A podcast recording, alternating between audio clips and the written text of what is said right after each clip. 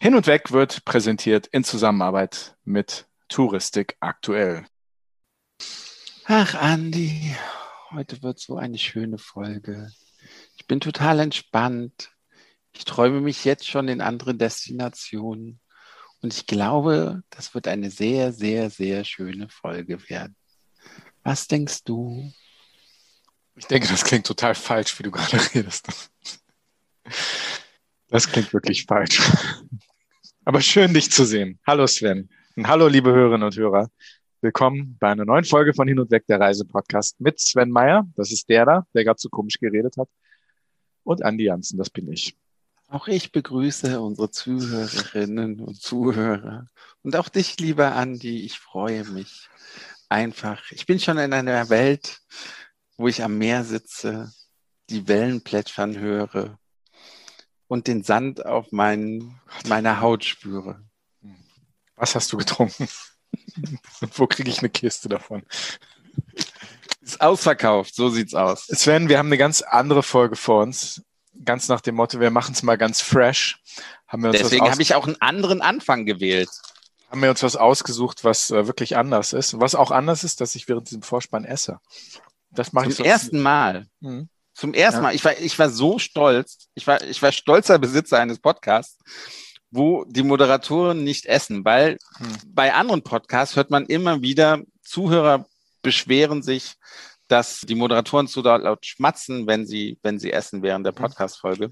Ja. Und ich war stolz, dass wir dies nie gemacht haben. Und jetzt Jetzt fährst du auch das vor die Wand. Jetzt sind wir halt ein echter Podcast geworden. Jetzt wird auch bei uns gegessen. Äh, Gott, ach Gott. Das kann man das Schlimme ist, du isst schon die ganze Zeit, ne? Also das ist nicht deine erste Tüte Chips, die du da isst, sondern du hattest vorher schon, also vorher hattest du auf jeden Fall Chips und davor gab es Blaubeeren oder irgendwas. Wenn du mal nicht Magenschmerzen bekommst, ne? Okay. Wer so im Vorspann redet, wie du es eben gemacht hast, der soll jetzt mal gar nichts sagen. Außerdem haben wir Peter H. versprochen in der letzten Folge, dass wir nicht mehr so dumm spätzen wollen, oder? Oder haben wir das versprochen? Ich weiß gar nicht mehr. Ich finde schade, ich hätte gerne noch mal was von Peter gehört. Hat sich nicht gemeldet. Nee, leider nicht. Wir haben aber einige Anschreiben bekommen, die Peter H. verdammt haben. Und gesagt haben, Peter H., was will der denn? Schwätzt ruhig weiter und so. Ne? Ja, das war die Mehrzahl, ja, sagen wir es mal. sagen wir mal. Sagen wir mal. Na gut. Eine Mitarbeiterin von mir meinte, dass sie Peter H. sehr gut nachvollziehen kann. Name, Adresse, Telefon. Abmahnung. Ja, spannende Folge letzte Woche, fand ich sehr interessant. War auch anders äh, mit Rahel und mit der Antje, ja. die uns aus eurer Welt erzählt haben zum Thema PR, zum Thema touristische PR, wie man in diesen schwierigen Zeiten gute PR macht. Haben sie aber auch gut gemacht. Ja, fand haben sie gut gemacht. Fand ich auch wirklich interessant. Also ja. wirklich ähm, ähm, habe ich was gelernt. Und ich weiß doch schon so viel. Das ist der Wahnsinn. Ja, der absolut, Wahnsinn. der absolute Wahnsinn.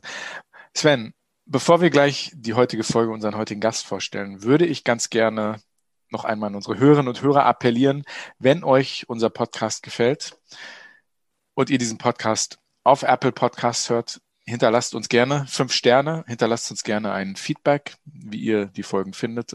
Da würden wir uns sehr freuen. Stimmt's?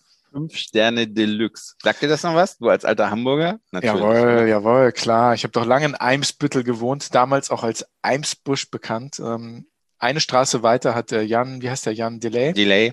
Hat eine Straße weiter gewohnt damals. Klar, klar, klar, klar, klar.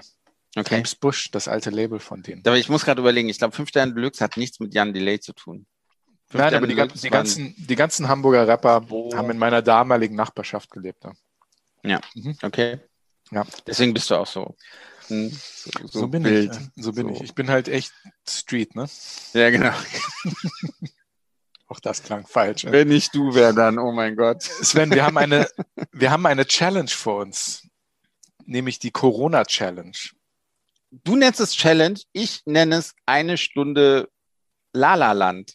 Ja, ich freue mich freust, drauf. Du freust dich. Ja. Ich freue mich auch drauf. Liebe Hörerinnen und Hörer. Wir haben nur positive wir, Sachen. Wir wollen mit unserem heutigen Gast eine Stunde über das Thema Reisen reden und wir wollen nicht über Corona reden. Wir wollen uns darauf besinnen, was Reisen ist, was Reisen ausmacht, ein bisschen Geschichten erzählen und einfach mal ganz locker plaudern. Und wir sprechen mit Matthias Gürtler, dem Chefredakteur unseres Medienpartners Touristik aktuell. Ja, und wir freuen uns auf das Gespräch. Ne? Es geht um die schönen Dinge des Reisens und ich freue mich wirklich sehr, sehr drauf. Und jetzt geht's los. Hin und weg. Der Reisepodcast mit Sven Meyer und Andi Jans.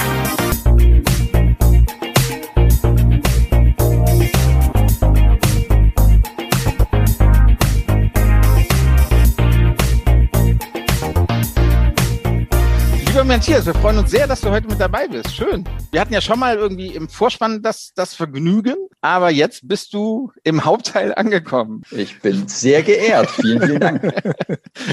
Weißt du, herzlichen Glückwunsch. was, ja, sagt man da? Oder mein Beileid? Oder noch was, nicht reif, was, was aber das sehen wir dann danach. Nein, wir freuen uns aber sehr, dass du, dass du mit dabei bist. Zu dieser etwas spezielleren Folge, ne? Ganz genau. Heute begehen wir die Corona-Challenge. Hallo, lieber Matthias, schön auch von mir, dass du dabei bist. Die Spielregeln für die heutige Corona-Challenge sind, dass wir nicht über Corona reden, Corona nicht erwähnen, sondern wir wollen versuchen, uns darauf zu besinnen, warum wir reisen, was unsere schönsten Erinnerungen sind, ja, und vielleicht auch unsere Lieblingsorte, unsere Lieblingsreisearten. Also einfach mal dieses ganze unsägliche Thema heute mal über Bord werfen. Mal gucken, ob wir das schaffen. Was meint ihr? Wir werden es auf jeden Fall versuchen. Es ist ja eine Challenge und eine Challenge geht man an und wird sehen, ob man dann erfolgreich ist. Ich bin optimistisch, aber sicher nicht. Falls wir es nicht schaffen, hat jeder von euch äh, einen Eimer mit Eiswürfeln neben sich stehen? Soll dann die Bucket Challenge folgen? Dann machen wir das noch zum Schluss. Zum Glück ist es Podcast. Okay. Wir warten mal ab, ja. okay, gut. Alles klar. Genau, genau. Fangen wir doch direkt an und kommen zu der ersten Frage. Offiziell vielleicht nochmal, also ne, das Wort wird ab jetzt nicht mehr erwähnt. Auch nicht, wenn es ums Bier geht. Ne, Sven hat hier schon angekündigt, ganz viel über das Bier zu reden. Ja, genau. Was sonst? Das, in einer Geschichte kommt es tatsächlich vor, aber gut, muss ich, muss Reiß dich zusammen. jetzt lügen. Matthias, deine erste Reise, weißt du noch, oder an die du dich erinnern kannst? Weißt du noch, wohin es ging, was, was du gedacht hast, wie das so war? Ja, erste Reise ist immer eine schwierige Sache. Ich meine, die hat man irgendwann als Kind gemacht. Ich bin in der DDR aufgewachsen. Da gab es nicht ganz so viele Möglichkeiten. Also wir konnten auf den Balkan reisen und nach Ungarn. Das war mit meinen Eltern. Und als Kind haben wir das dann doch nicht gemacht. Also muss das irgendwo in den Harz gegangen sein, an die Brandenburger Seen oder an die Ostsee. Und die Ostsee war natürlich immer, das Meer hat, heute hat immer seine Faszination. Damals war es natürlich der absolute Inbegriff von Freiheit, auf das Meer zu schauen, weit weg und vielleicht mal dran zu denken, da drüben liegt irgendwo Schweden, da könnte man auch mal hin, aber erstmal ist es hier ganz fantastisch. Ja, ja. Andi, bei dir? Meine erste Reise. Meine erste Reise ging wahrscheinlich nach England, glaube ich. Ich kann mich nicht dran erinnern, ich bin ja halber Engländer, meine Mutter ist Engländerin und wir haben ganz viel Zeit dort verbracht. Wahrscheinlich über den Ärmelkanal rüber. Warum, warum, sagt ihr alle wahrscheinlich? Warum könnt ihr euch daran nicht erinnern? Also, was ist eure erste Erinnerung? Also, natürlich kann ich mich auch nicht an die erste Reise erinnern, aber eure erste Erinnerung. Also ich weiß das noch ganz genau. Dann erzähl mal. Ja, natürlich mit meinen Eltern und wir sind nachts oder abends losgefahren, damit ich dann hinten schlafen konnte, ne? damit ich nicht so quengelig war im Auto. Und wir sind an den Gardasee gefahren. Und dann weiß ich noch, dass haben mir meine Eltern hinten so das Bettchen gemacht. Und ja, das war ja eine lange Fahrt dahin. Und dann bin ich morgens dann wahrscheinlich auch irgendwann äh, aufgewacht und ja, an das Häuschen im Gardasee kann ich mich, mich auch noch äh, sehr, sehr gut erinnern. Und tatsächlich habe ich die Leidenschaft für, für Desserts äh, wohl in Italien entdeckt.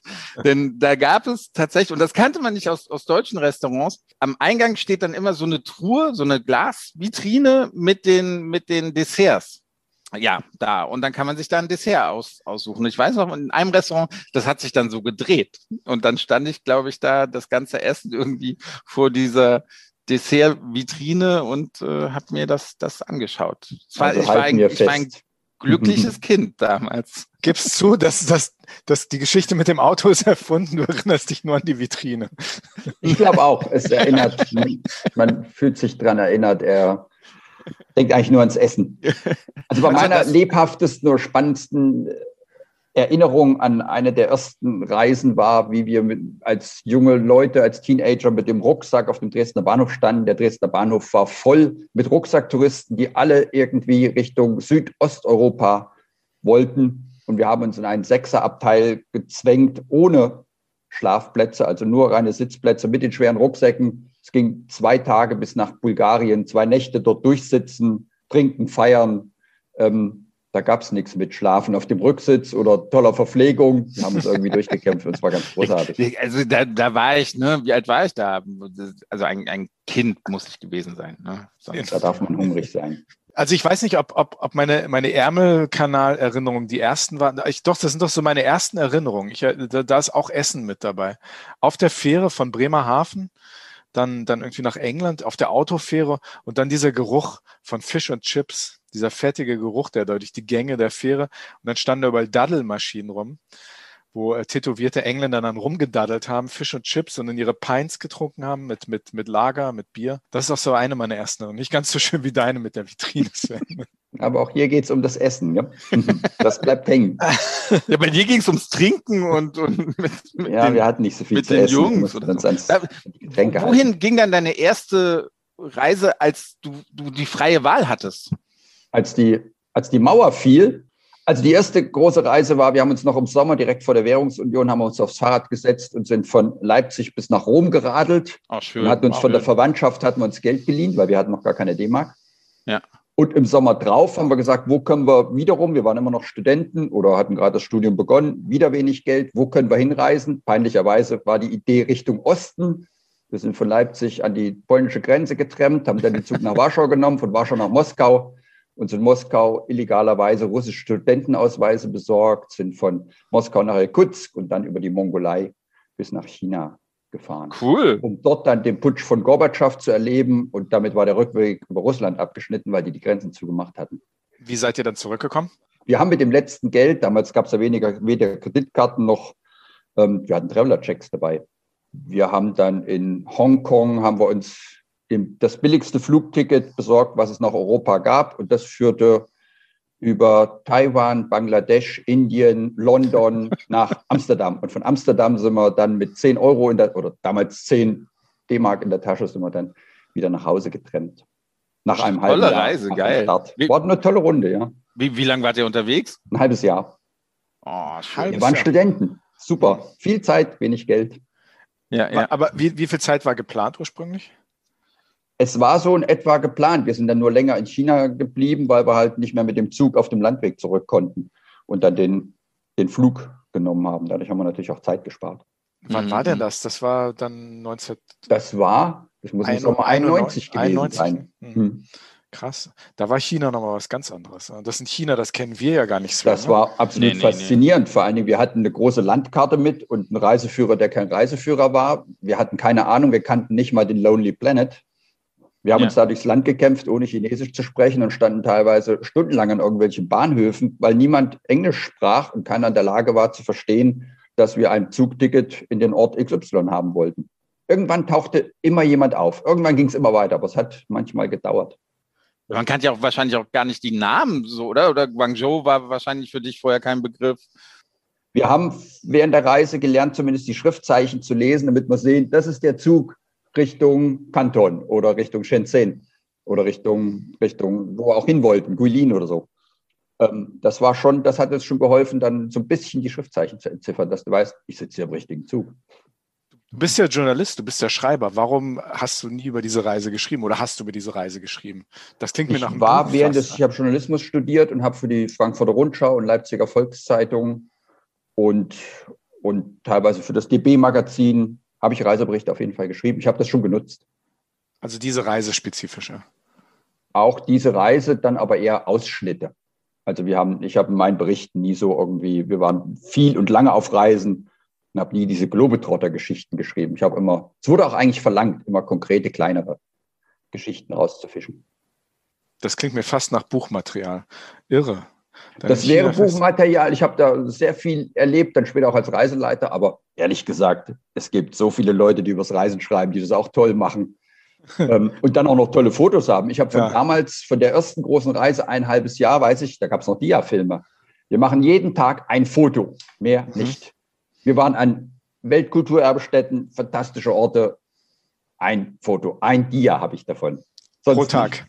Unglaublich, pro Tag. Wenn wir zwei Weltkulturerbestätten hatten, haben wir schon diskutiert, machen wir noch eins. Aber am Ende war der Rucksack halt voll mit Dia-Film, trotzdem. Ne? Ja. Habt ihr denn echt Dia-Abende gemacht bei der Rückkehr? Ver Verwandte, Freunde eingeladen? Damals noch, noch üblich, auch in, in Studentenzeiten. Wir haben dann wir haben dann Partys gefeiert, mongolische Partys oder China-Partys, und dabei haben wir Dias gezeigt. Das kann man sich heute gar nicht mehr vorstellen. Nee. Die, jungen, die, jungen, Leute von heute, wenn wer alles Instagram hat, äh, das ist also das Äquivalent einen Instagram-Abend machen. Ja, das ist das, das Reizvolle war ja früher beim Reisen, du warst lange weg oder auch kurz und danach hast du berichtet, hast vielleicht mal eine Postkarte geschrieben. Und heute nehmen alle oder deine Freunde, Bekannten an deiner Reise teil, quasi live. Hat Vor- und Nachteile.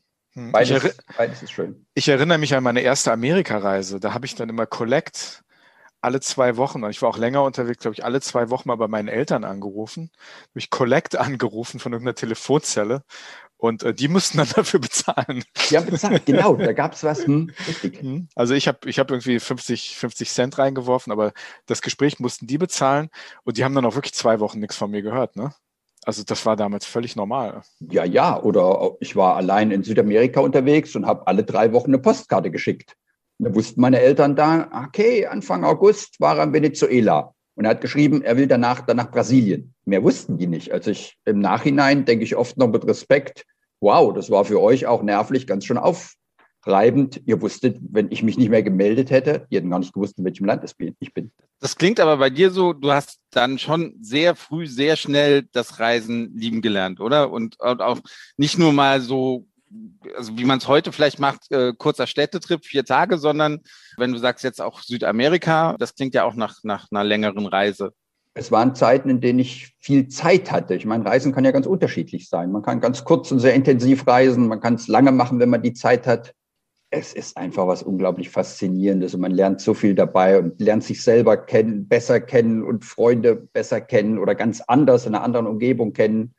Man taucht in andere Kulturen ein. Das klingt immer so, wird immer so dahingesprochen, aber es ist eben wirklich so. Vor allen Dingen eben, wenn man länger Zeit hat. Macht einfach Spaß. Bist, bist du viel alleine gereist oder waren da doch auch immer, also bei der Asientour hat es ja gesagt, warst du unterwegs mit einem Freund, aber jetzt ja. Südamerika, war das alleine oder war das? Ich habe es bewusst unterschiedlich gestaltet. Selbst mit meiner Freundin bin ich damals, wir sind zusammen nach Kolumbien geflogen und haben gesagt, zwei Wochen macht jeder seins und nach zwei Wochen treffen wir uns in Quito in dem und dem Hotel. Hat auch immer funktioniert. Freundin? Mal kam einer später, meiner, ja, die war auch ziemlich verrückt, die ist auch allein durch Kolumbien getrennt. Ist zum Glück auch alles gut ausgegangen. Ob es vernünftig war, weiß ich nicht. Aber es war toll zu erleben, wie man, wenn man alleine unterwegs ist, ganz andere Erfahrungen macht. Mhm. Gerade in Südamerika, die sind so hilfsbereit, die Menschen. Das ist, und man kann sich, wenn man ein bisschen Spanisch spricht, auch kommt man schnell ins Gespräch. Und die Leute denken, der ist ganz allein, der arme Kerl, dem muss ich helfen. Oder bei einer Frau noch viel, viel stärker. Der muss ich, oh, dann sprechen gern an. Wo schläfst du heute? Weiß ich noch nicht. Um Gottes Willen, kommst mit zu mir. Das passiert einem zu zweit nicht so schnell. Man hat nicht so engen und schnellen Kontakt zu den Menschen. Insofern hat es Vor- und Nachteile genießen kann man zu zweit immer viel, viel besser, als wenn man alleine irgendwo sitzt, wo es traumhaft schön ist, denkt man, oh je, und keiner weiß es, ich bin hier. Und dann wird man eher traurig, so zumindest meine Erfahrung. Es sei denn, man hat Instagram, ne? dann kann man es gleich mit allen teilen. Dann ist natürlich die ganze Welt dabei, ja, ja oder ja. deine Follower zumindest. Ja, ja. Aber, aber ich weiß gar nicht, ob, ob also ich, ich habe es gelernt, wenn ich alleine bin, es auch wirklich zu genießen. Und zwar fast sogar ein bisschen intensiver, als, als wenn ich da mit jemand anderem bin, weil dann wird man doch irgendwie ein bisschen mehr, mehr abgelenkt. Also ich, ich tatsächlich, ich genieße es manchmal alleine zu sein und kann das auch sehr, sehr gut genießen und kann dann auch reflektieren, was, was ich hier gerade habe und eigentlich, äh, klingt jetzt so, wie, wie gut es mir eigentlich geht, ne? dass ich sowas erleben kann. Und andere hm. nicht. und andere nicht. ja, dann, natürlich denkt man dann, ja, wäre jetzt schön, ne, Person XY dabei zu haben, aber meistens kommt sowas dann, also diese, dieses intensive Nachdenken, ey, was, was machst du hier gerade und wie geil ist das eigentlich gerade, was, was, was du, wo du hier bist und, und was du gerade erlebst, kommt, kommt bei mir dann meistens, wenn ich alleine bin. Als wenn irgendwas anstrengend ist beim Reisen, bin ich auch gerne allein. Wenn es richtig schön ist, bin ich lieber zu zweit. Ich habe mal so eine Reise gemacht durch China. Da habe ich mich auf dem Landweg, äh, also ich bin One Way nach Xining geflogen in der Provinz Qinghai, weit im Westen Chinas. Das ist die muslimische Provinz, also eigentlich schon fast am tibetischen Hochplateau. Ähm, und habe dann über 1500 Kilometer habe ich dann ohne zu wissen, wie ich zurückkomme nach Xi'an, wo ich in der Zeit gelebt habe, habe ich dann sozusagen meinen mein, mein Weg äh, improvisiert über den Landweg zurück innerhalb von zehn Tagen, so 1000, knapp 1500 Kilometer. Und das war eine wirklich unglaubliche Reise, weil ich überhaupt keine Ahnung hatte. Ich konnte damals kaum Chinesisch und ich bin dann da wirklich so am gelben Fluss entlang mit, mit irgendwelchen tibetischen Pilgern in Kleinbussen. Das war wirklich total gefährlich, abenteuerlich. Also gefährlich im Sinne, dass, dass, dass, dass dieser Weg sehr gefährlich war. In so, so einem Pilgerbus saß ich da mit Tibetern. Aber das war unglaublich. Und das war so, da, da kenne ich, also da kann ich das, was Sven gesagt hat, ganz gut nachvollziehen, weil das hätte ich wahrscheinlich nicht gemacht, wenn wir zu zweit gewesen wären, weil ich auch so blöd war. Also ich habe auch echt Sachen gemacht, wo wahrscheinlich jemand anders gesagt hätte, lass das mal lieber anders machen. Aber ich bin irgendwie so reingestolpert und habe das dann gemacht. Auf der anderen Seite diese schönen Momente, da habe ich mich dann echt einsam gefühlt, weil ich die nicht teilen konnte. Also das, da verstehe ich wieder, was Matthias sagt. So dieser, Moment, wenn wirklich, wirklich was Schönes und du sitzt da allein und denkst dir, ja, und jetzt, ne, so, also diesen Moment, das teilen zu können, das ist ja auch was sehr Schönes auf Reisen. Ne? Und grundsätzlich geht es, glaube ich, auch wirklich über den, um, bei mir oder ich mir selber mache oft den Unterschied zwischen Urlaub und Reisen. Hm. Es ist, Urlaub ist wirklich Erholung, die kann auch aktiv sein, da kann ich auch ein bisschen was unternehmen, aber wo man jetzt nicht unbedingt startet und sagt, ich muss unbedingt die ganz tollsten Dinge erleben. Ähm, hm. Reisen kann ja wirklich auch mal einfach ein bisschen abschalten, woanders sein, an einem anderen Ort, gar nicht viel tun. Hm. Und dann ist es für mich Urlaub. Wenn man reist, wird es auch ein bisschen anstrengend. Du meinst im Sinne von Urlaub ist, äh, hat man mehr Kontrolle oder man glaubt mehr Kontrolle zu haben? Auf Reisen gibt man mehr Kontrolle ab. Ist das das, was du meinst da? Es bringt zwangsläufig vielleicht sogar mit sich, ja. Würde ich jetzt gar nicht bewusst so tun, aber ist ein bisschen so, ja. Also mal einfach einen Tag am Strand verbringen, kann ich auch wunderbar allein und dann kann ich das auch herrlich, herrlich genießen. Einfach nichts tun, das Wellen plätschern hören im Strand bisschen im Sand rumkrümeln. Aber, aber dann wird es schon langweilig, oder? Also ich, ich könnte das ist nie. Die Frage. Für den einen wird es schnell langweilig, der andere sagt, auch kann auch so wochenlang weitergehen. Warst du mal auf den Malediven? Nein, aber ich habe eine Kollegin gehabt, die war mal mit Reisebüros auf den Malediven und hat gesagt, wenn die interessanten Reisebüros nicht gewesen wären, die Malediven so wunderschön. Ja, auf jeden Fall, ja. Sagt, da ist ja, wenn du da nicht tauchst, was machst du denn da? Guckst den Palmen beim Rauschen zu, beim also es gibt ja Leute, die dafür gemacht sind, ne? eine Woche lang am Strand zu liegen oder in der Sonne zu liegen. Definitiv, und, und klar, find, auch finden das toll und man ja. kann super Bücher lesen und, und Podcast hören zum Beispiel. Genau, oder aufs Meer schauen. Oder aufs Meer schauen. Meer ja. ist auch fantastisch. Großartig. Oder Sven, ein leckeres mexikanisches Bier trinken. Auf den Malediven ja, ist sehr teuer dann wahrscheinlich. Ne? Nee, auch nachhaltig, nicht in Ordnung. ja, genau. Okay, keiner ist drauf reingefallen. das, ich würde das lokal, außerdem immer das lokale Bier, ne? Immer die lokalen Spezialitäten probieren? Oder machst du das anders? Trinkst du, trinkst du auch Becks, wenn, wenn du nach Bremen fährst? Ich war auch noch nicht auf dem Malediv. Ich weiß nicht, wie das maledivische Bier ist, kann ich nicht sagen. Ich glaube, da gibt es Ach, auch so da gibt es wahrscheinlich eine deutsche Brauerei wie vor 100 ja, Jahren schon ja. in China. Ganz bestimmt. Ähm, hätte ich jetzt keine Angst. Das wäre die kleinste Angst, die man hätte. Meine Frage, Matthias, was sind denn für dich die drei schönsten Orte? Oder, oder die schönsten Orte, die du kennst, die du erlebt hast? Hast du so, so Lieblingsorte oder vielleicht einen Lieblingsort?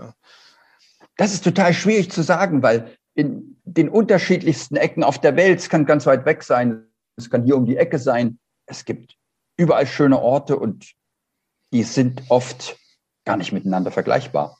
Mhm. Wenn ich im Himalaya sitze und irgendwie im, im Annapurna Basecamp ringsherum ein Amphitheater von Gipfeln habe, das ist einfach einmalig. Das kann ich mit nichts anderem vergleichen.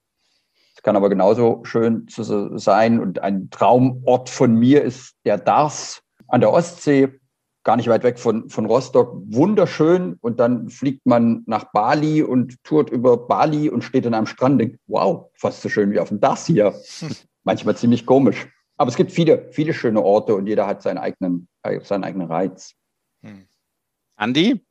Meine Hamburg, Schleswig-Holstein und Niedersachsen. Niedersachsen. Du, du, machst ja mal Witze, aber es ist wirklich schön hier im Norden. Das ist vielleicht nicht so spektakulär wie in Süddeutschland. Wir haben nicht diese grandiosen, obwohl kann man auch nicht sagen, wir haben das Wattenmeer. Das Wattenmeer ist schon ziemlich grandios. Das ist so für mich eine, eine der schönsten Landschaften auf der Welt. Auch wenn sie, auch wenn sie wirklich teilweise ein bisschen, ich will nicht sagen trostlos ist, aber solche Weiten hat. Aber, aber den Himmel am Wattenmeer, auch im Winter, das ist, ist schon ziemlich, das ist schon ziemlich grandios. Das Wir reden darüber, ein Meer ist weg, ja?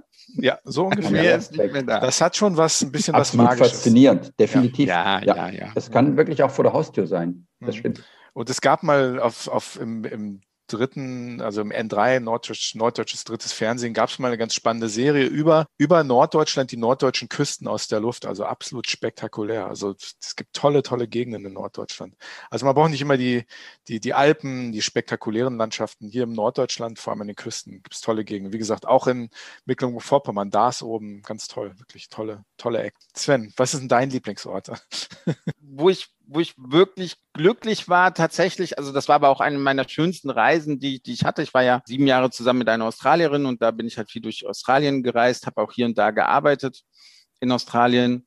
Und tatsächlich so die schönsten Erinnerungen sind an Byron Bay, was ich damals sehr, sehr schön fand. Und tatsächlich auch am Ayers Rock. Also das sind jetzt wirklich auch zwei komplett verschiedene Orte, ne? Der eine an der Küste und, und direkt am Meer und eine schöne Bucht. Und Ayers Rock irgendwie gefühlt, die, der nächste Ort war vier Stunden entfernt oder sechs Stunden entfernt, ich weiß gar nicht mehr. Aber einfach da nachts in der Wüste zu sein, vor sich den, den Ayers Rock zu haben, äh, ich weiß nicht, hatte ich die Geschichte schon mal erzählt, irgendwie auf dem Truck hinten mit, mit den Kollegen vom, vom Ayers Rock Resort, ne, Musik hören, eine Flasche Wein trinken, grandioser Moment, grandiose Landschaft, äh, toll dort einen Sonnenuntergang zu sehen, einmalig. Hm. Also auch, auch, auch von der Atmosphäre her. Und ja, wie gesagt, Byron Bay einfach, einfach ein sehr, damals ein sehr relaxter Ort. Äh, wir hatten ja auch, ne, die Tramperin, die wollte ja auch damals, ne, von, von London nach, nach Byron Bay und die war ja dann sehr enttäuscht von Byron Bay. Na gut, na, sie, ist, sie, ist, sie ist von London nach Australien getrennt. Ne? Ich glaube, wenn man dann ankommt, dann ist das. Dann sitzt in Byron Bay und denkt, ja. jetzt ist alles vorbei hier, es kann nur enttäuschend sein. Genau. Ja, es ist 20 Jahre her, glaube ich, oder wahrscheinlich, oh Gott, schon viel länger, 22 Jahre her, als ich zum ersten Mal in Byron Bay war. Also das, das war mhm. dann schon, oder, oder Noosa war auch, auch sehr schön. Ansonsten tatsächlich sind es dann so überraschende Sachen. Ein Beispiel, ich war ja letztes Jahr in, in Indonesien und bin durch Indonesien äh, getourt und, und man hat ja nur eigentlich so Bali im Kopf, ne? Äh, wie, wie, das kennt man von Bildern, äh, wie, das, wie das da aussieht. Und, und das hat man so im Kopf. Und dann bin ich halt durch, durch Java gereist und was es da tatsächlich auch für wunder, wunderschöne Landschaften gibt. Äh, also da, die müssen sich nicht vor Bali verstecken. Ne? Und Java, da, Java ist sensationell mit seinen Landschaften, Bergen und auch die Menschen. Ganz toll wie du sagst, auch die Menschen ne, nochmal sehr, sehr freundlich und du bist da fast alleine und das ist wahnsinnig. Und es war für mich total überraschend und deswegen auch so, so sehr, sehr positiv für mich in, in Erinnerung geblieben. Für mich sind viele Erinnerungen an Reisen nicht immer zwingend schön, aber ich habe ganz viele interessante Erinnerungen, die dann wieder, wenn ganz viel Zeit vergangen ist, auch wieder schöne Erinnerungen werden. Ich erinnere mich daran, wie ich mal an einem ganz einsamen Strand auf der Insel Tassos in Nordgriechenland mit meiner, das ist über 20 Jahre her, meine damalige kanadische Freundin, wir sind an einem ganz einsamen verlassenen Strand, sind wir nackt baden gegangen, hatten unsere Klamotten am Strand abgelegt, sind ziemlich weit rausgeschwommen und haben dann gehört, wie eine Ziegenherde sich äh, gerade den Berg runtergegeben hat und, da waren so, so, ne, war so ein Berghang am Rand des Strandes. Ähm, und wir hatten unsere Klamotten entdeckt. Wie ihr wisst, Ziegen fressen alles und die fressen auch Textilien. Und wir waren ziemlich weit draußen und wir haben gesehen, wie diese Ziegen da den Berg runterkamen und unser, unsere Klamotten sozusagen schon im Blick hatten. Und ich bin noch nie so schnell in meinem Leben geschwommen, um unsere Klamotten zu retten, weil die wären weg gewesen. Dann wären wir da mitten in der griechischen Landschaft irgendwo ohne Klamotten gestanden. Es war schon abends Sonnenuntergang, es war wirklich schön. So kamen halt diese Ziegen uns in den Weg. Wir sind genau in dem Moment an den Klamotten angekommen, ne, völlig außer Atem, als äh, der Ziegenhirt da mit seiner Herde Ziegen da gerade bei unseren Klamotten ankam. Das war also so eine Erinnerung, reagiert, wo das, reagiert. wo das hm. Schöne und Panik aufeinander trafen. Aber das ist immer noch so eine schöne Erinnerung, weil das jetzt so ein schöner Sonnenuntergang war und äh, wie gesagt, nur die Ziegen haben dem Ganzen so ein bisschen Strich durch die Rechnung gemacht. Das ist so eine ganz starke Erinnerung. Ich habe ganz viele solche Erinnerungen, wo dann in einem schönen Moment irgendwas ein bisschen schief geht. Naja. Ja, aber gut, gut reagiert. In so einem Moment an die Ziegen zu denken, dass die die Klamotten fressen könnten. Ich weiß nicht, mhm. wenn du ja. mit deiner Freundin da nackt im Wasser bist. Das ist auch, denkt man andere Dinge. Ja, wirklich, also das nee, ist einfach schön. Ich, ich habe gerade auch überlegt, ob, ob mir dann, oh, da kommen die Ziegen da, in zehn Minuten sind unsere Klamotten weg. Weiß nicht, ob ich so gedacht hätte, aber gut. Ich auch nicht. Ja. Ich bin Pragmatiker. Sehr gut, sehr gut mitgedacht, ja. Sehr romantisch. ja, schön, dass ich das hier teile. Ne? Ähm, ja, danke. Sven, mach, mach, mal schnell weiter, Sven. Stell mal eine gute Frage. Ähm, äh, meine, aber bei deiner Geschichte kam mir halt auch irgend so, so ein Missgeschick, was mir immer passiert oder was mir in der Vergangenheit oder ja, heute immer noch öfters mal passiert auf Reisen. Gibt es irgendwie sowas bei euch wenn ihr reist, es eine Sache gibt, die das Reisen so ein bisschen erschwert, weil ihr es einfach vergessen habt, immer wieder, weil ihr, weil ihr nicht dran denkt. Also Beispiel von mir, ich habe in der Vergangenheit ging mir öfters mal das Geld aus. Einfach, also tot, ne? nicht gerade optimal. Wenn man in Venedig ist, denkt man, man kann ja noch zum EC-Automaten gehen und man hat gerade seine letzten 10 Euro für einen Espresso auf dem, auf dem Markusplatz ausgegeben. Und dann merkt man irgendwie, okay, jetzt habe ich kein Geld mehr. Und weil man irgendwie vergessen hat, Geld wohin zu überweisen oder die Karte nicht freigeschaltet ist fürs Ausland oder, oder sonst irgendwas. Und das war in der Vergangenheit ja dann immer auch alles ein bisschen schwieriger. Weil heute macht man das alles online und, und klar, aber da musste man halt einen Bankberater anfragen, äh, der sagt, naja, ich kenne Sie ja nicht, können Sie mir irgendeinen Beweis schicken, per Post am besten. Und ich sage, ich bin gerade in Venedig, wenn ich ihm was per Post schicke, habe ich in einer Woche ein Konto, dann will ich eigentlich zu Hause sein. Und das ging mir tatsächlich so, so zwei, dreimal auf Reisen, wo ich, wo ich dann auch irgendwie plötzlich erstmal 48 Stunden ohne, ohne Geld war oder, oder mit sehr limitiertem Geld drei, vier Tage auskommen musste, weil, weil ich vorher das einfach verpeilt hatte. Wie, wie kann dir das mehrmals in Folge passieren? Es ist immer unterschiedlich. okay. Also ich habe solche Erfahrungen auch. Das ist aber auch aus der, aus der Zeit vor XY, also ja dann so 20 Jahre her oder länger es gab immer wieder Probleme mal, dass das Geld ausging oder was nicht funktioniert hat, wie, wie Sven sagte. Es war einfach komplizierter, dann irgendwie Geld nachzuschieben. Ja, ja. Ähm, du musstest, das war wirklich, wirklich umständlich, dann per Postanweisung oder per yeah. was weiß ich, was es da alles gab, an Geld ranzukommen, weil du plötzlich größere Ausgaben hattest oder irgendwas dann doch nicht so bezahlen konntest wie geplant.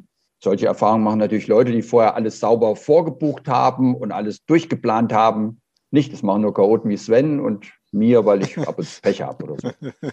Ja, unser Pragmatiker Andi hat sowas wahrscheinlich nicht. Ne? Nein, mir, der denkt da. Du hast jeden Tag ausgerechnet, wie viel Geld du ausgeben darfst genau. und trägst das in dein Urlaubstagebuch genau. so ein.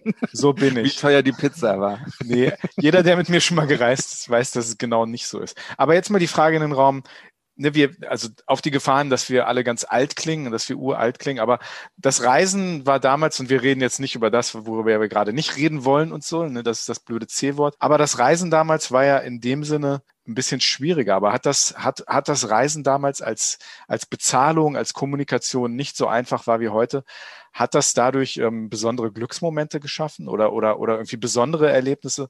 Ich habe so das Gefühl, wenn ich jetzt mal an diese Vorkriegsjahre zurückdenke in den letzten Jahren, ist das Reisen doch schon sehr einfach geworden. Man kann immer alles überall bekommen. Man kann ganz schnell auch aus dem Dschungel heraus telefonieren. Aber wenn man sich überlegt, Anfang der 90er, so meine ersten großen Reisen, das war teilweise noch ein echter Akt, ne? Auch wie Matthias, wie du eben erzählt hast, um aus China 1991 nach Europa zurückzukommen, was man da für einen Zickzack fliegen musste. Aber hat das vielleicht schönere Erinnerungen gemacht? War das Reisen vielleicht einfach interessanter? Oder ist das einfach nur, ja, früher war alles besser? war früher nicht alles besser und es war auch nicht interessanter. Ich meine, auch heute kann man Urlaub machen, der voller Überraschungen ist, wo Dinge schiefgehen, wo Sven sämtliche Kreditkarten verbummelt und wieder kein Geld hat. Mhm, garantierte. Natürlich ist vieles einfacher geworden, logisch. Ich denke nur daran, das Wichtigste war früher immer, wenn du unterwegs warst, dein Jatta-Flugschein. Den hatte ich in die mhm. Hose eingenäht. Den darfst ja. du nicht verlieren. Wenn du den verbummelst, ja. das Ticket ist weg. Also den musste man immer, das war fast wichtiger als der Pass, den konnte ich mir zur Not in der Botschaft wiederholen. Kannst du mal kurz den jüngeren Hörern erklären, was das ist? Weil ich weiß noch ganz genau, was das ist, aber ich glaube, viele Leute können sich das gar nicht mehr vorstellen, was ein IATA-Flugschein mit der Blaupause drunter, ne, wurde sozusagen ja, Genau, das Schichten waren mehrere Durchschläge, das war, ja. die wurden in Tresors aufbewahrt, also für Reisebüros war das eine richtig teure Geschichte. IATA ist diese diese Dachorganisation der weltweiten Airlines. Und das war ein einheitliches Ticket mit mehreren Durchschlägen. Und das hatte man beim Check-in vorzulegen. Wenn das Ticket nicht da war, die haben einen im Computer gesehen, als dann Computerzeitalter da war. Die haben die Buchung gesehen, die haben meinen Pass gesehen. Aber die hätten dich nicht in den Flieger gelassen, wenn du nicht diesen Zettel vorgelegt hättest. Ja, ich erinnere mich auch. Wir haben den, also auf meine ersten großen, das war dann nach Brasilien, da bin ich 1990 nach Brasilien geflogen mit so einem, ähm, wie hießen die Dinger damals? Graumarkt-Ticket. Ich weiß nicht, ob ihr euch erinnert. Beim Graumarkt-Ticket. Und, und ähm, was ist das? Also Entschuldigung, ich kenne es nicht. Das waren nicht Schwarzmarkt-Tickets, aber fast, ergo Graumarkt. Es wurde viel geschummelt im, im genau. Flugticketmarkt, genau. ja. Ganz hm. genau. Okay. Das, das können wir vielleicht andermal noch erklären. Das ist ein bisschen komplizierter. Auf jeden Fall, wir sind damals geflogen mit der Royal Air Maroc, der, der marokkanischen Staats Staatslinie von Düsseldorf nach Casablanca, von Casablanca nach Rio und dann weiter nach Sao Paulo. Also eine ganz komische Route. Auf jeden Fall, wir, uns wurde nahegelegt vor, dieses Ticket vielleicht vier, fünf Mal zu kopieren und in jedem Gepäckstück irgendwie einmal einzunähen oder irgendwie zu, also weil wenn das Ticket weg ist, dann bist du echt aufgeschmissen. Immer schön Kopien machen oder wie Matthias gesagt hat, irgendwo einnähen. Ne? Das kennst auch du nicht mehr, Sven. Ne? Nee, also nee, also ich vielleicht kenne ich diesen Jata-Schein noch, aber, aber ich habe es auch. Damals das war ist er auf der Rückbank nach Italien ja. gefahren, um dort ja. schöne die Süßigkeiten von Pizzerien zu naschen. Genau, ganz genau. Nee, das war ein richtiges Heft, ne? Ein richtiges Heft. Genau. Aber hm? ja, na gut, früher war es dann vielleicht nicht einfacher. Ja, einfach oder schwieriger, weiß ich gar nicht. Also ich weiß nur, als Kind hat man sich halt mehr drauf gefreut. Ne? Also man, mhm. man wusste so die Sommerferien. Da hatte man sich dann im März drauf gefreut, oh, es geht nach Italien oder nach, nach Dänemark. Und das war dann schon so ein Highlight, wo, worauf man sich gefreut hat. Heute ist man spontaner vielleicht auch. Aber du hast doch gemerkt, dass du wohin gefahren bist. Wir haben ja oft äh, Urlaub auch im Ausland gemacht, aber damals war nichts mit Fliegen Anfang der 80er. Das konnte sich kein, kein Schwein leisten, irgendwie irgendwo hinzufliegen. Wir sind mit dem Auto gefahren und wenn es nach Frankreich ging, dann standst du in den Sommerferien an der Grenze und hast gewartet. Ne? Ja, ja das stimmt. Noch in die ja, Autos ja, reingeschaut. Mhm. Völlig normal. Und das war Teil des Abenteuers. Du Grenzkontrolle, jetzt, ja, ja. Du fährst jetzt in ein anderes Land. Ne? Da sind dann die französischen Polizisten, die hatten diese komischen Hüte auf. Das war schon ganz aufregend. Dann gehen die rum und gucken. Vielleicht muss man ja sogar den Kofferraum aufmachen. Dann schauen die da mal rein. Dann die ganze Aufregung davor. Also das war schon, schon spannend. Ne? Während heute brausen wir einfach über die Grenze. Und Spannend und anstrengend. Ich ja. weiß, wie wir mit dem Trabant nach Tschechien gefahren sind und der Grenzer winkt uns raus. Und dann machen Sie Motorhaube auf, Motorhaube auf, bauen Sie Luftfilter aus. Und mein Vater sagt, Luftfilter? Ich weiß gar nicht, wo der ist. Außerdem will ich jetzt zum Wandern fahren und will nicht irgendwie, was, was, was denken Sie eigentlich? Wir fahren hier in unser Freundesland nach Tschechien. Hm. Ja, hm, hat er grimmig ein bisschen hin und her. Der Luftfilter ist übrigens dort links. Machen Sie Motorhaube zu, fahren Sie weiter. ähm, ja, war auch ein Erlebnis, nicht unbedingt schön.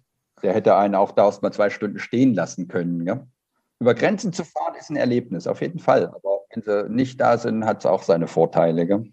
Als Student sind wir mal zurück mit dem, mit dem Schiff von, von Schottland, also das war dann irgendwie nördliches ähm, England, äh, nach Amsterdam. Und äh, ja, vier, vier Jungs in einem Auto, in so einem billigen, was man, Fiat Uno, glaube ich, war es oder sowas. Und ja, an der Grenze in UK haben sie erstmal gesagt, okay, euer Auto nehmen wir jetzt auseinander, weil sie halt dachten, wir haben irgendwas mit, mit dabei. Da sind wir nach Amsterdam gefahren. Also wenn, dann hätte man, aber egal. ähm, und dann wirklich so zwei Stunden erstmal draußen stehen, weil die dann unser Auto da komplett durch, durchsucht haben. Ja, es passiert dann auch immer. Matthias, aber hast, hast du denn so mit Familienreisen dann das Reisen so ein bisschen in die Wiege gelegt bekommen? Also du hast gesagt, ihr wart dann mit dem Trabant, seid ihr nach Tschechien gefahren, wandern. Habt ihr das viel gemacht oder, oder war das irgendwie was, was Besonderes? Ja? Sicherlich habe ich das auch in die Wiege gelegt bekommen, ja. Also wir sind jedes Frühjahr sind wir irgendwo ins Riesengebirge zum Wandern gefahren als Familie. Im Sommer im Land unterwegs gewesen oder auch bis Ungarn, mit dem Trabi bis Ungarn. Es gibt Leute, die sind mit dem Trabant sogar bis Bulgarien gefahren. Wie die das überlebt haben, weiß ich nicht. Ähm, aber wir haben immer viel oder meine Eltern haben sehr viel unternommen und das hat mir immer Spaß gemacht und natürlich auch die Sehnsucht geweckt, ein bisschen mehr noch zu erleben und vor allen Dingen auch draußen zu sein. Also ich gehe auch gern mal in ein tolles Luxushotel, aber ehrlich gesagt bin ich viel lieber draußen irgendwo im Zelt übernachten, im Freien. Am liebsten dann gar nicht auf dem Campingplatz, sondern irgendwo in der freien Natur. Es ist einfach wunderschön. Also wirklich unter freiem Himmel schlafen. Ne?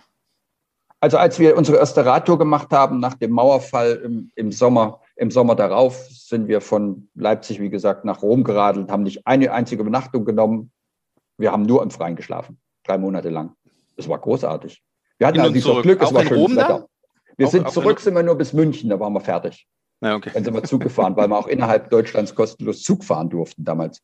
Aber Echt? wir sind hin und zurück geradelt mit Aha. alten DDR-Rennrädern, ja.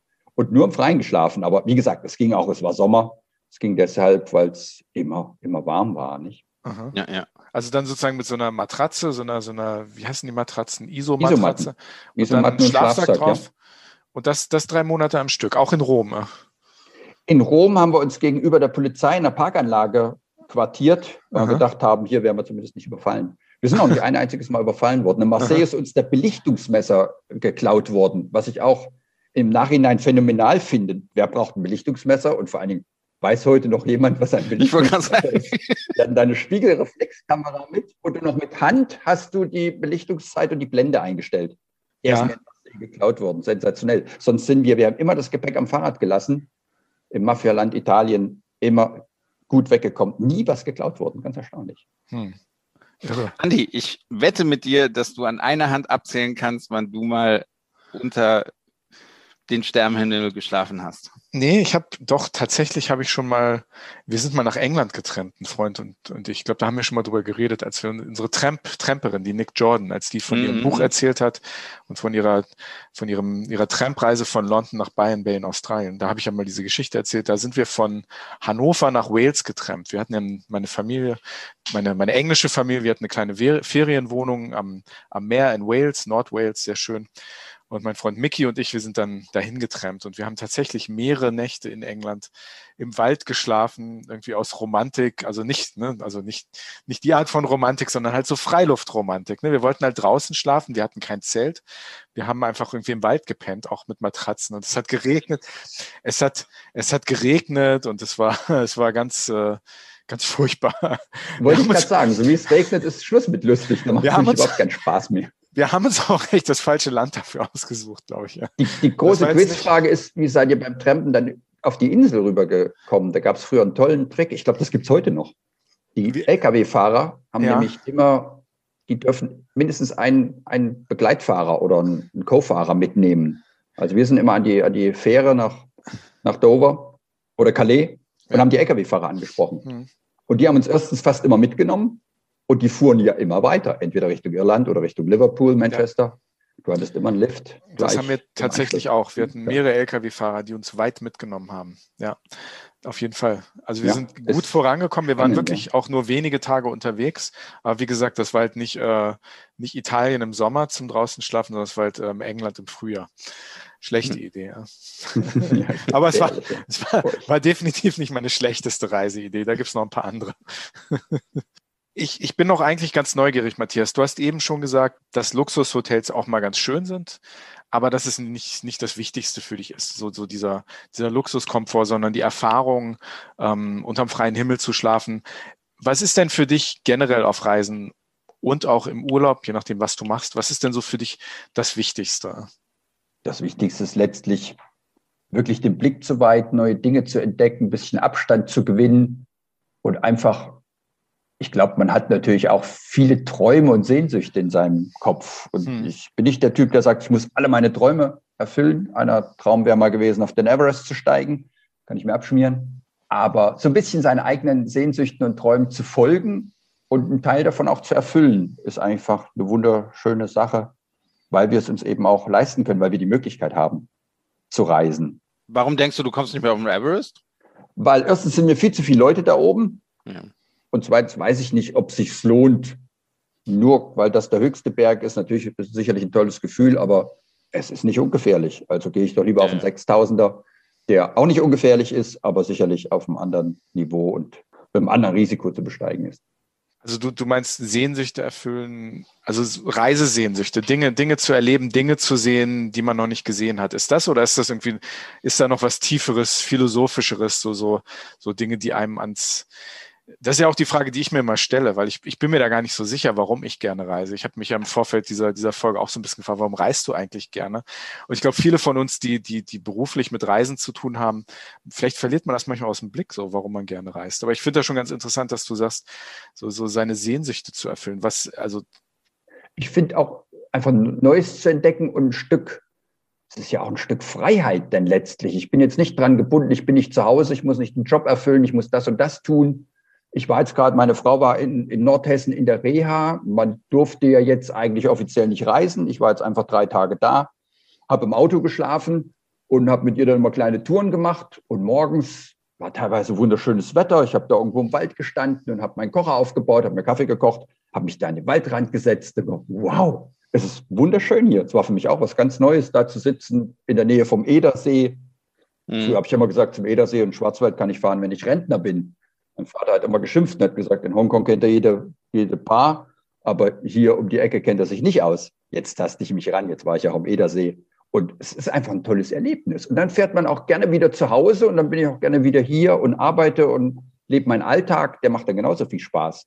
Aber ab und zu mal auszubrechen ist schon, ist fantastisch. Also auch so Dinge zu machen, die einen, die einen überraschen. Und du hast gerade gesagt, Edersee hättest du nie gedacht. Und dann stehst du da und kochst dir irgendwie auf dem Bunsenbrenner einen Kaffee und bist total geflasht. Obwohl du so viel gereist bist, hast du dann so ein, so ein in Anführungsstrichen kleines Erlebnis, was dann doch irgendwie so groß ist. Ne? Genau, es können auch die kleinen Dinge sein. Hm? Ja. Sven? Warum ich gerne reise? Warum, was ist dir wichtig am Reisen oder am Urlaub machen? Also Horizont erweitern, ne? Neues kennenlernen. Also ich bin irgendwie immer, ich, ich, hinter, ich frage ja auch viel, sehr gerne. Ne? Also ich, äh, wenn ich mich mit jemandem unterhalte, ich, ich stelle, glaube ich, immer ganz, ganz viele blöde Fragen, weil ich es einfach immer dann wissen will oder, oder äh, es auch verstehen möchte. Ich, ich bin neugierig, also will wirklich, ich probiere ja auch jedes Essen aus, ich probiere ja auch äh, alles Neue aus, was, wenn die Einheimischen das so machen, dann meist genauso. Kann mal gucken. Ne? Und ich bin der festen Überzeugung, dass ich mir ein, also das, das kam so in den letzten Jahren dazu, dass, dass wenn ich mir ein, ein Bild von etwas mache, muss ich es selbst gesehen haben. Ne? Das reicht nicht, wenn, wenn ich aus Erzählungen irgendwas was äh, höre oder gesagt bekomme. Ich muss mir selbst ein Bild davon machen, um es wirklich äh, einschätzen zu können und, und äh, das so ein bisschen positionieren zu können. Also das ist jetzt gerade bei Ländern. Ne? Also wie ist ein Land? Ja, ich muss hinreisen, damit ich es weiß, damit ich es verstehe. Das, das kann mir keiner sonst erklären. Ich muss es selbst erlebt haben. Hm. Und selbst wenn man das Ziel oder das Highlight dieses Ziels im Foto schon tausendmal gesehen hat, finde ich ja. ganz faszinierend. Du stehst plötzlich davor und sagst, kenne ich, aber toll, hier zu sein. Ja. Einfach, ich fühle es jetzt. Ich kann es riechen, ich kann es sehen. Aber eigentlich das Bild kenne ich natürlich. Ich habe es schon so oft gesehen veröffentlicht. Da, dabei kurz, kurz dazu, also was, was ja auch immer so interessant ist, ne? Also wir haben jetzt in den letzten 40 Minuten, die wir geredet haben, also wir haben nie davon erzählt, ne, oh, da standen wir dann vor, ich sage jetzt was Dummes, Eiffelturm und haben gesagt, boah, das war der schönste Augenblick meines, meines äh, Lebens und das, deswegen bin ich gereist, sondern wir haben immer von den Begegnungen erzählt. Wir haben immer von, von äh, Missgeschicken erzählt auf, auf der Reise. Ich nie, zumindest. Also, äh, also nie, ne, der schönste Augenblick war, als ich am Markusplatz einen Espresso getrunken habe zum ersten Mal in meinem Leben und 12 Euro dafür gezahlt habe, sondern, ne, das Geile an der Reise war, mir ging das Geld aus und ich wusste erstmal nicht, was ich machen soll. Und ähm, dann gab es jemand, der mir geholfen hat. Also sowas. Also Aber das ist nie das UNESCO-Weltkulturerbe. Weswegen wir alle dahin fahren, also in Anführungszeichen. Nie, nie würde ich nicht sagen. Also, ja, oder Wenn es nicht da gewesen wäre, wäre es auch schade gewesen. Ne? Ja, ja natürlich, natürlich. Ja. Ich meine, über den Grand Canyon mit, mit einem Hubschrauber zu fliegen, ist ein fantastisches Erlebnis. Ja, Wenn der Grand Canyon nicht da wäre, dann ja, wäre es halt auch schade. Gell? Ja, ja. Ja, also ich, ich glaube, wir kennen alle diese Momente. Ich weiß, was du meinst, Sven, davon haben wir nicht erzählt, aber das sind so die Momente, die für mich, also einer meiner schönsten Reisemomente jemals war, als ich in Rom oben auf der spanischen Treppe stand und die Sonne unterging und ich konnte den Vatikan, die Basilika des Peterdoms, Petersdoms in der Entfernung sehen und die Tauben flogen und Vogelschwärme. Und das war einfach so ein, so ein Bild wie aus dem, wie aus dem Film. Mhm. Aber wenn ich das jetzt so erzähle, ne, dann sagt ihr, oh, ist ja nett, ne? Ne? Für, für mich war das so ein Moment, der hat fünf Minuten gedauert in meinem Leben und ne, ich bin 47 Jahre alt. Ich hoffe, ich lebe noch ein paar Jahre. Aber das war für mich einer der großartigsten Momente. Oder vor ein paar Jahren war ich in Kopenhagen. Da hatte ich auch so ein paar Bilder im Kopf, die nur wenige Minuten angehalten haben, aber die für mich als Erinnerung ganz, ganz, von denen ich ganz lange zehren werde. Aber die, wenn man sie erzählt, eigentlich kaum nacherzählbar sind. Ja, sind halt obwohl, obwohl viele werden es nachvollziehen können. Hm. Es gibt so Orte auf der Welt. Und wenn man ja. da dann wirklich so einen bestimmten Moment erwischt und man, man schaut herunter oder jetzt zum Beispiel in Jerusalem ist, da ist dieses österreichische Hospiz, hat eine tolle Terrasse, inzwischen muss man leider Eintritt zahlen. Aber das sind auch Momente, da waren schon ganz viele Menschen, wenn du das dann erzählst und sagst, da standen wir und die, die Moscheekuppel leuchtet golden im, mhm. im Abendlicht das ist faszinierend. Und wenn du dann sowas erzählst, also viele werden dann denken, stimmt, da habe ich auch ein ähnliches Erlebnis oder an anderer Stelle. Und das war einfach total schön und denke ich immer wieder gern zurück. Vielleicht bin ich da auch jetzt in diesem Instagram-Alter, Zeitalter, bin ich da auch so ein bisschen, ich will nicht sagen abgestumpft, aber vielleicht ist es auch das, was wir vergessen, weil man, man hat alles irgendwie ständig auf, auf Abruf irgendwie da auf seinem Handy und, und, und so, so, vielleicht gehen da manchmal auch die eigenen Erinnerungen ein bisschen verschütt oder wir nehmen automatisch an, dass jeder schon alles irgendwie gesehen und erlebt hatte. Das ist vielleicht auch, auch, auch, auch eine Gefahr oder, oder, oder etwas, was zumindest bei mir immer ein bisschen mitschwingt. Ja.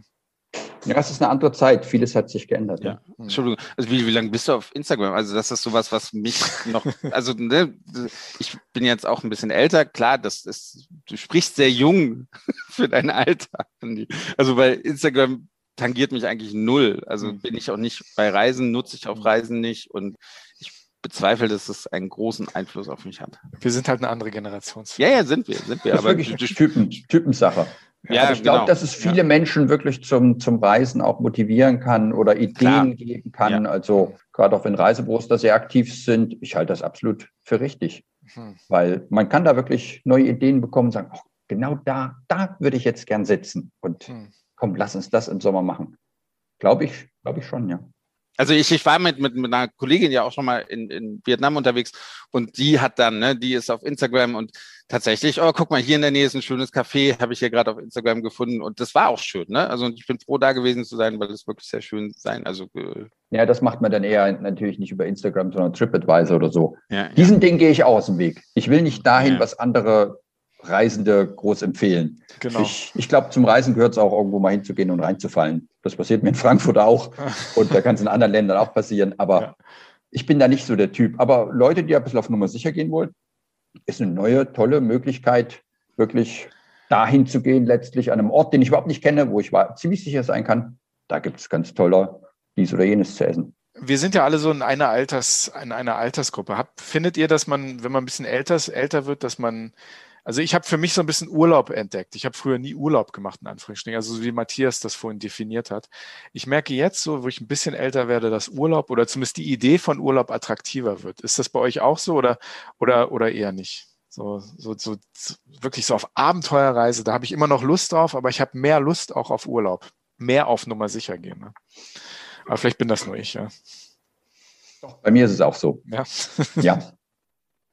Also ich mache jedes Jahr auch ein paar wilde Touren. Ich habe Kumpels, mit denen gehen wir mal eine Woche auf Mountainbike-Tour und waren zuletzt in Kirgisien, Usbekistan. Aber ich bin auch ganz toll, ganz gerne irgendwo in einer Ferienwohnung mit meiner Frau und wir machen gemütliche Dinge und es muss nicht die große Entdeckungsreise sein, aber einfach die nähere Umgebung erkennen, entdecken und ja. erkunden. Kann so viel Spaß machen und ja. entspannen und einfach auch mal drei Stunden auf einer Terrasse sitzen und nichts tun.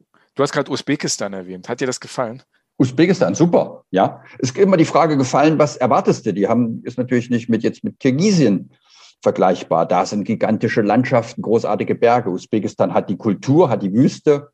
Ein super Reiseland. Hm, Finde ich auch. Spannend. Ich bin Usbekistan, habe ich auch vor ein paar Jahren entdeckt. Habe ich dann Wirklich schön, sogar ja. Sven überzeugt. Ne? Sven hat dann unsere erste, eine der allerersten Pressereisen durch Usbekistan genau, hast genau. du dann geleitet, ne? ja. ne? die, die ja. wir eingefädelt haben. Und du warst ja auch ganz begeistert. Ne? Also ich, auf jeden ich Fall, ja. Auch totaler Fan, Fan von Usbekistan geworden. Also ja, ja ganz Mittelasien, sehr interessant, ja. Total spannend. Ja, ja, fehlt mir noch so viel. Ach hm. Gott, ach Gott. Sven, Urlaub oder Reisen? Mehr Reisen. Ja. Tatsächlich. Also weiß ich nicht. Also Urlaub, nee, mehr Reisen, mehr, doch ein bisschen mehr immer unterwegs sein, hm. so, so ruhig liegen irgendwo. Schwierig. Hm. Noch, noch schwierig. Hm. Ich, ich merke jetzt aber, ich weiß nicht, ob ihr das auch merkt, die Kraft des Reisens. Es fällt uns überhaupt nicht schwer, nicht dieses unsägliche C-Wort in den Mund zu nehmen. Wenn man über Wenn Reisen du nicht redet, damit anfangen würdest, würdest hättest du es komplett vergessen. Wir, wir, sind ja jetzt eigentlich fast am Ende. Ne? Wir können das ja jetzt auch, auch, auch dann einfach mal stehen lassen. Aber man merkt, wenn man über das Reisen redet, äh, die Kraft des Reisens, auch die, die Vorstellungskraft, die da mitschwingt, die ist da. Und ich glaube, diese, diese Challenge zu bestehen, ist gar nicht so schwierig, ja? wenn man sich Absolut. an seine Reisen erinnert und, und oder? Selbst in diesen Zeiten, man muss sich nicht nur erinnern, selbst in diesen Zeiten kann man ja reisen. Vieles ja. ist sogar schöner, ja. weil weniger Leute unterwegs sind. Manches ist umständlicher mit diesen PCR-Tests, mit Quarantäne. Natürlich ist einiges aufwendiger, ist auch ein bisschen teurer dadurch, zumindest jetzt erstmal bei der Vorbereitung. Aber wenn man einmal vor Ort ist, zurzeit man kann ganz toll reisen. Ich würde gar nicht sagen, wir müssen nur von der Erinnerung leben. Hm, Jetzt ja. los. Ähm, in zwei Jahren reden wir, diskutieren wir wieder über Overtourism.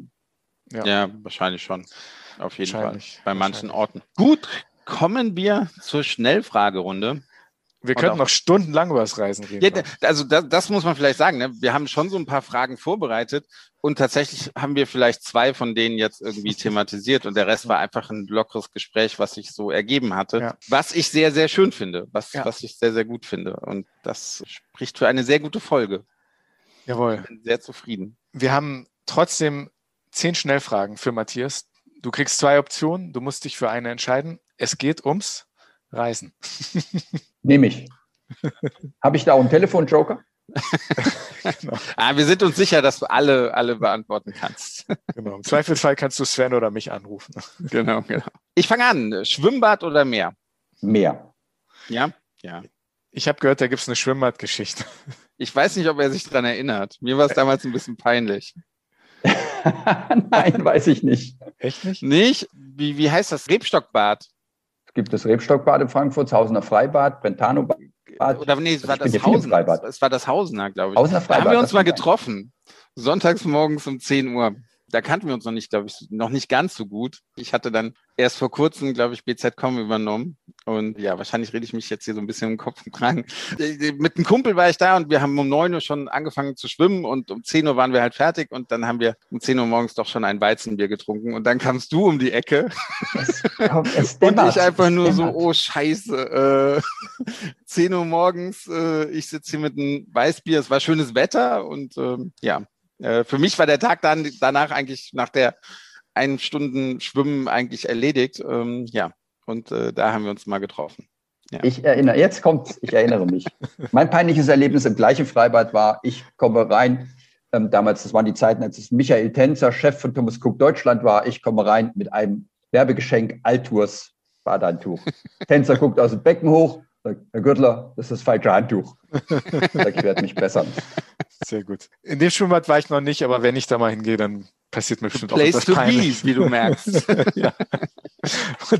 in dem Schwimmbad trifft sich die Touristik. Genau. Sehr schön, sehr schön. War, ja. Matthias, zweite Frage. Taunus oder Rheingau? Ihr sitzt ja in Hochheim mit eurer Redaktion. Am Rand des Taunus, aber eigentlich auch schon im Rheingau, ne? Genau. Du musst dich entscheiden. Rheingau, das sind die Getränke besser als im Taunus. Jawohl richtige Antwort. Ich bin ja gebürtiger Wiesbadener, da kann ich nur sagen, jawohl. Ja. Sehr schön. Man kann Wandern und Trinken wunderbar verbinden. Ja, ja, ja. Gerade im Rheingau. Schon schön. Kochen oder Lieferando? Eindeutig kochen. Lieferando mag ich gar nicht. Also ich lasse nichts liefern. Das kommt in Plastik oder was weiß ich für Material, was ich wegwerfen muss. Wir gehen gern essen und wir versuchen auch jetzt ab und zu mal Gastronomie zu unterstützen, aber ansonsten lieber kochen auf jeden Fall. Ja. Sehr gut. Mumsekt, der kommt ja auch bei euch aus der Ecke, oder Appleboy? Dann Mumsekt. Ja. Zumal das Lustige ist, unsere Redaktion sitzt in den ehemaligen Geschäftsführerräumen von Mumsekt. Mhm. Die haben diese Räume nicht mehr gebraucht, weil es eine der wenigen Ost-West-Übernahmen war. Rotkäppchen-Sekt hat vor einigen Jahren mhm. Mumsekt gekauft. Ja.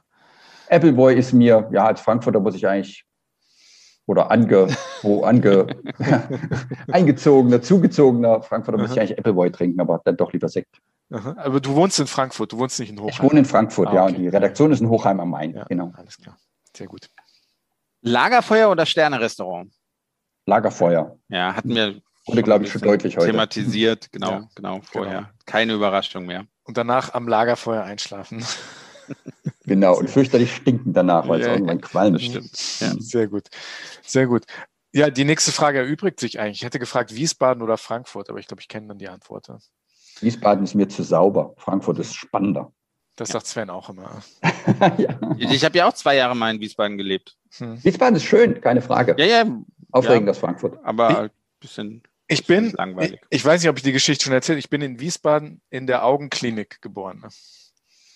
In der Augenklinik. In der ist Augenklinik. viel falsch gelaufen bei der Einlieferung. Ja, irgendwie lange Geschichte. Lange Geschichte. Nächste Folge. Erzähle ich dir. Okay, okay. Nächste Frage. Äh, mit dem Bulli die Route 66 oder mit dem Fahrrad durch Asien? Oh, da würde ich eins nach dem anderen nehmen. Beides hochspannend und ganz unterschiedliches Erlebnis. Platten haben kann man mit beiden Fahrzeugen. Also ich würde ja. beides machen. Du musst dich aber für eins entscheiden. Ja, dann nehme ich dann doch das Fahrrad, solange es noch geht. Ja. Wenn es nicht mehr geht, steige ich da auf den Bulli um. Ja, fährst okay. gern, gern und viel Fahrrad. Ne? Fußgängerzone oder Amazon? Ne? Fußgängerzone, ganz klar. Ja. Also Amazon, was die machen, ist leider sehr, sehr professionell, aber die Übermacht halte ich schon für sehr, hm. sehr gefährlich, ein bisschen beängstigend. Und ich bin froh über jedes Geschäft, was es hier um die Ecke gibt. Hm. Ja. Und nehme auch den Umweg in Kauf. Sehr gut. Um dort meine Produkte zu besorgen. Ja. ja, auf jeden Fall. Lesen oder schreiben? Das eine hat ja mit dem anderen zu tun. ähm, ich kann nur eins. Ich muss ständig schreiben, also privat lese ich dann eher. Ja, okay. Also ich lese nach wie vor noch gern Bücher. Man wird im Flugzeug ja mit so unter schon angesprochen, sagt, oh, Sie haben ein richtiges Buch dabei. ich sage, ja, hm, hab, ich habe gerne ein Buch in der Hand. Praktischer sind wahrscheinlich irgendwelche digitalen Dinge, aber es ist schön, ein Buch in der Hand zu halten, hm. finde ich persönlich. Schön noch was Haptisches, ne? so, so umblättern und, und äh, hm. Ja, ja, und dann sehe ich in Büchern, die ich vor 20 Jahren gelesen habe, meine damaligen Notizen und frage mich, uiuiui, was hast du denn dabei gedacht? Sehr aufregend. Ich habe mir auch immer Fremdwörter angekreuzt. Fragezeichen mit. Ja, ja, ja. nee, es gibt tatsächlich so Bücher, wo man es gemacht hat. Ja, ja. ja, Sehr gut. Name der Rose zum Beispiel. Völlig vollgekritzelt. Ja. Die letzte Frage stellen wir jedem Gast, Matthias, hin oder weg? Fernreise oder ja, Fernreise oder Heimaturlaub? Ja, auch da soll ich mich da wie auch wieder für eins entscheiden. Du musst, musst du. Musst, das ist das Gemeine. Dann nehme ich die Fernreise, auch wenn es ökologisch nicht mehr ganz so korrekt ist, aber wenn man länger vor Ort bleibt, geht es ja dann wieder. Mhm. Und auch ins Büro, die Redaktion von Touristik aktuell fahre ich mit dem Fahrrad, also darf ich mir dann auch mal wieder eine Fernreise gönnen. Das finden wir auch. Wo würdest du denn hingehen? Also die nächste Fernreise, wenn du diese jetzt aussuchen könntest. Also ich kenne Südamerika und Asien sehr, sehr gut. Ich würde gern mal ein bisschen mehr Afrika erkunden. Westafrika mhm. oder Südostafrika. Mhm. Mhm. Und ich glaube, die Menschen alle, egal wo auf der Welt, die mit dem Tourismus zu tun haben, die sind wirklich, sind froh, wenn das Geschäft wieder anläuft. Hm. Ja. Wir erwähnen das Wort nicht, aber die brauchen wirklich, dass Touristen da sind. Und wenn man jetzt hört, dass inzwischen schon die Wilderei wieder zunimmt in, in vielen Gegenden, wo früher die Ranger die Tiere geschützt haben, jetzt nichts mehr zu essen haben und natürlich jetzt selber die Tiere jagen, ist es schon traurig und wir können nur hoffen, dass das dann auch wieder losgeht. Ja. Und dann sind auch Fernreisen völlig legitim, finde ich. Ja, absolut. Da wird viel Umsatz mit generiert, der auch für Gutes eingesetzt wird. Also absolut, das ja. eine schließt das andere überhaupt nicht aus. Und es wird Zeit, dass wir wieder reisen. Unbedingt. Ja, es fehlt. Das fehlt. Ja. Und es wird losgehen. Also ich bin ganz optimistisch. Langsam, es gibt keinen Tag X, aber Schritt für Schritt geht es genau. wieder voran. Ja. Auf jeden Fall. Es war sehr interessant. Vielen Dank, lieber Matthias. Ich habe zu danken. Und wir würden uns auch sehr freuen, wenn ihr, liebe Hörer, nächste Woche wieder dabei seid bei einer neuen Folge. Wenn ihr Fragen, Anmerkungen oder Vorschläge habt, könnt ihr uns natürlich wie immer schreiben über Instagram unter Hin und Weg Podcast, auf Facebook unter Hin und Weg Podcast oder über unsere Webseite hin und weg podcast.de. Nicht wahr, Sven? So sieht's aus. So Wie immer aus. hervorragend, Andi. Jede Mail wird sofort beantwortet. Absolut. Oder? Auf jeden Absolut. Fall. Von, gut, innerhalb von 24 Stunden auf jeden Fall. Von Sven persönlich. Sehr gut. Ja, wir würden uns freuen, wenn ihr nächste Woche wieder dabei seid bei einer neuen Folge von Hin und Weg, der Reisepodcast mit Sven Meyer und Jans und unserem Medienpartner Touristik Aktuell. Absolut, ja. Das neue Heft von Touristik Aktuell ist auch draußen. Kauft es, lest es. Sehr spannend. Ja, immer wieder spannende Themen aus der Welt der Touristik. Lieber Matthias Gürtler, vielen Dank, dass du dabei warst und uns auch etwas über deine Reisewelt erzählt hast. Bis zum nächsten Mal. Vielen Dank. Hat mich sehr gefreut. Auf Wiederhören. War sehr spannend. Danke dir. Ciao.